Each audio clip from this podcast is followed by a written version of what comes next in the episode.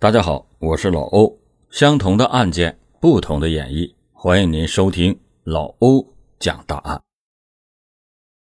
二零一九年十一月二十二日，河北省玉田县公安局接到报警称，虹桥镇西汇村有一家肉店中疑似发生了凶杀案。这家肉店是一名叫王娜的女子在经营，而报警人正是王娜的母亲。王娜的母亲说，自己的外孙还不到三岁，女儿王娜每天晚上都会按时回到娘家照顾孩子。可是最近两天，王娜一直没有回来，打电话也是无法接通。这样的情况之前从来也没有发生过。王娜的母亲便上肉店去找女儿，她通过窗户往里面望去，发现里面。全是血迹。警方通过现场的试纸条检测，现场的血迹全是人血，还在现场发现了疑似人体组织。民警就推测，当事人王娜很有可能被害了，而且是凶多吉少。这案情重大，玉田县公安局立即的成立了专案组，投入侦查。那么。死者是不是王娜？王娜目前身在何处？警方还需要找到更多的线索。不过，现场勘查表明，这个肉店内应该没有发生过激烈的打斗。肉店的西南角有一张凌乱不堪的双人床，床上有两大片血迹，床体边沿还疑似被卫生纸和塑料袋擦拭过。不过，在这张床上，民警没有发现床单。民警在现场还发现了一把尖刀、一把菜刀和一把斧子，但这些刀具从表面上看起来都没有血迹附着。不过，室内的墩布和扫帚上却沾染着血迹，地面上还有很多的水。根据这些情况，警方判断嫌疑人应该对案发现场进行过。简单的收拾。那么，王娜到底遭遇了什么？如果她真的已经遇害了，那尸体在哪儿呢？欢迎您接着收听老欧讲答案。在现场进行勘查的同时，另一组民警对现场周边的群众展开了走访。肉店的对面是一个很大的超市，经过调取监控录像。民警发现了一个极其反常的情况。监控画面显示，二零一九年十一月二十日二十三点四十九分，王娜经营肉店的卷帘门打开了，一名呈半坐状态的女子倒在了地上。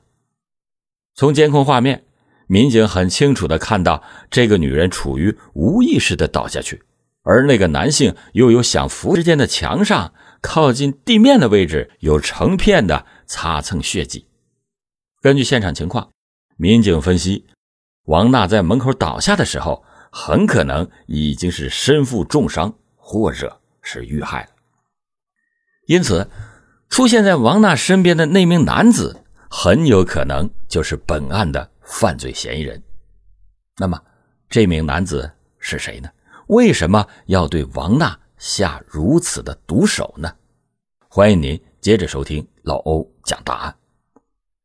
在外围的走访中，一名自称王娜朋友的赵某某告诉民警说：“二零一九年十一月二十日的晚上，他曾经去过王娜的肉店换零钱。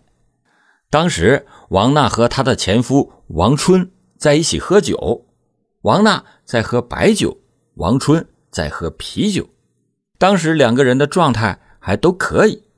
赵某某在肉店内停留了大约一个小时左右，就离开了。监控的画面显示，赵某某离开以后，没有人再进入过这家肉铺。是前夫王春对王娜实施了伤害。正当民警进一步寻找证据的时候，负责现场勘查的民警在肉店内发现了一封遗书。遗嘱主要是写给王娜的长子，主要的内容是：你是长子，你有两个弟弟，你要照顾好弟弟们，父母的骨灰撒入大海，你要照顾好爷爷和姥姥，这是你的责任之类的话。从遗书的口吻来看，写遗书的人正是王娜的前夫王春。从遗书内容分析，疑似王春把王娜杀死以后，自己又有了轻生的念头。那么，王春为什么会对前妻王娜下毒手呢？在分析相关的监控视频时，王春的一系列举动让民警很难理解。王娜倒在门口后，王春用尽全力将她抱回到屋内，然后关上了卷帘门。可是五分钟不到，卷帘门又被打开了，两手空空的王春走到了一辆面包车的前面，然后驾车离开了。不一会儿，王春又开车回到了肉店。从二十一日的零点到凌晨五点，王春先后开车进出肉店多达八次。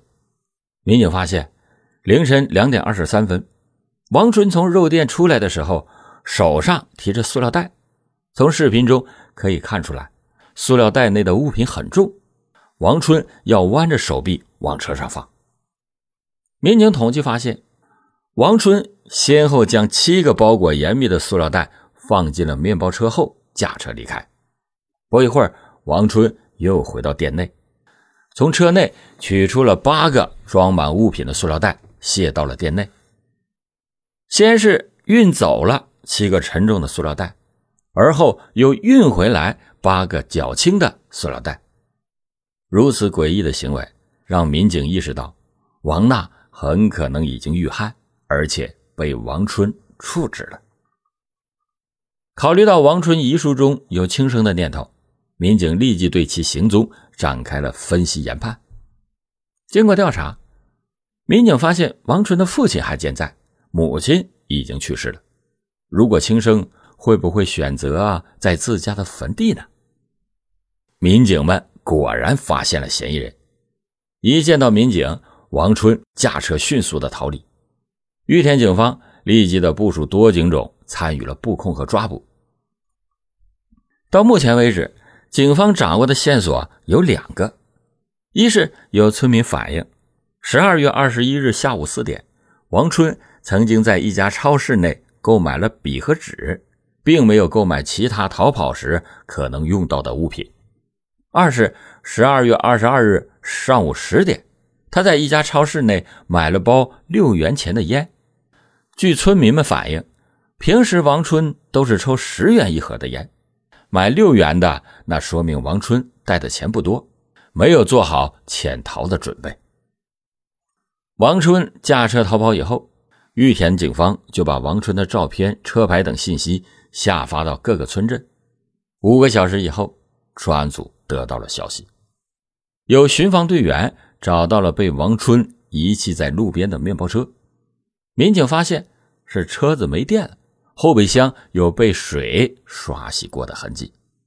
在面包车上，民警又发现了一封遗书，上写“小娜不是我杀的，小娜是自己抹脖子了”等字样。从这封遗书的口吻上来看，仍旧是王春所写。经过综合分析。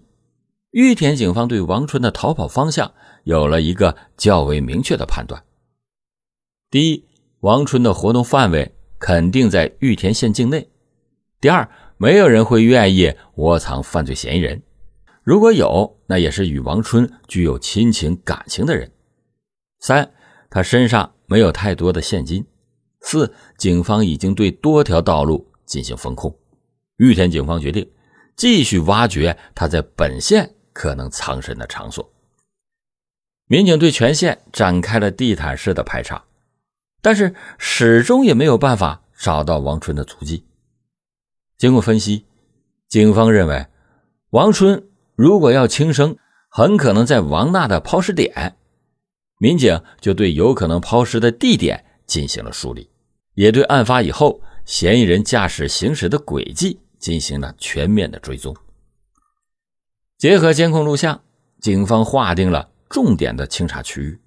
最终，警方在虹桥镇南汇村发现了疑似嫌疑人驾驶的面包车停留过的痕迹，随着进一步侦查，民警在村旁的河堤上发现了被王春抛弃的王娜的衣物。很快，越来越多的塑料袋被发现了。经过法医检验，被抛弃在河堤上的正是已经遇难的王娜。由于无处可逃，迫于压力，王春回到了他母亲的坟前。民警获得了消息之后，立即的对王春进行了围堵。当时，王春带着刀，并且刺向了自己。民警将其擒获，并且呼叫了幺二零，将其送往医院。经过讯问，王春供述了杀害王娜、直接抛尸的事实。据王春交代，二零零八年十一月，两个人第四次离婚，主要是因为他赌博。这次离婚以后，王娜搬离了王春家，打算彻底的和王春划清界限。王娜就开始交往新的男朋友。王春看到以后难以接受，眼见着王娜如此的决绝，王春为了复婚，曾经把两个孩子带到河边，试图以孩子的性命来要挟王娜，双方闹得不可开交，也发生过打斗。二零一九年十一月初，王娜开了一个肉店，雇佣了王春进行采购。审讯中，王春告诉民警，共同经营肉店的那段时间，让他看到了复婚的希望。然而，在十一月二十日的晚上，两个人在喝酒时发生的事情，彻底打破了王春的幻想。王春无意中发现。王娜的手机上接到了一个苏姓男子的暧昧短信，而这个苏某正是王娜曾经交往过的男朋友。王春立刻的给苏某打去了电话，并说：“王娜要和你断了，我们两个想好好过日子，你就别再纠缠王娜了。”王娜发现通话以后，过来抢手机。这是王春发现王娜并没有真正的拒绝其他男人，愤怒之下。把手机给摔了，并且对王娜下了狠手。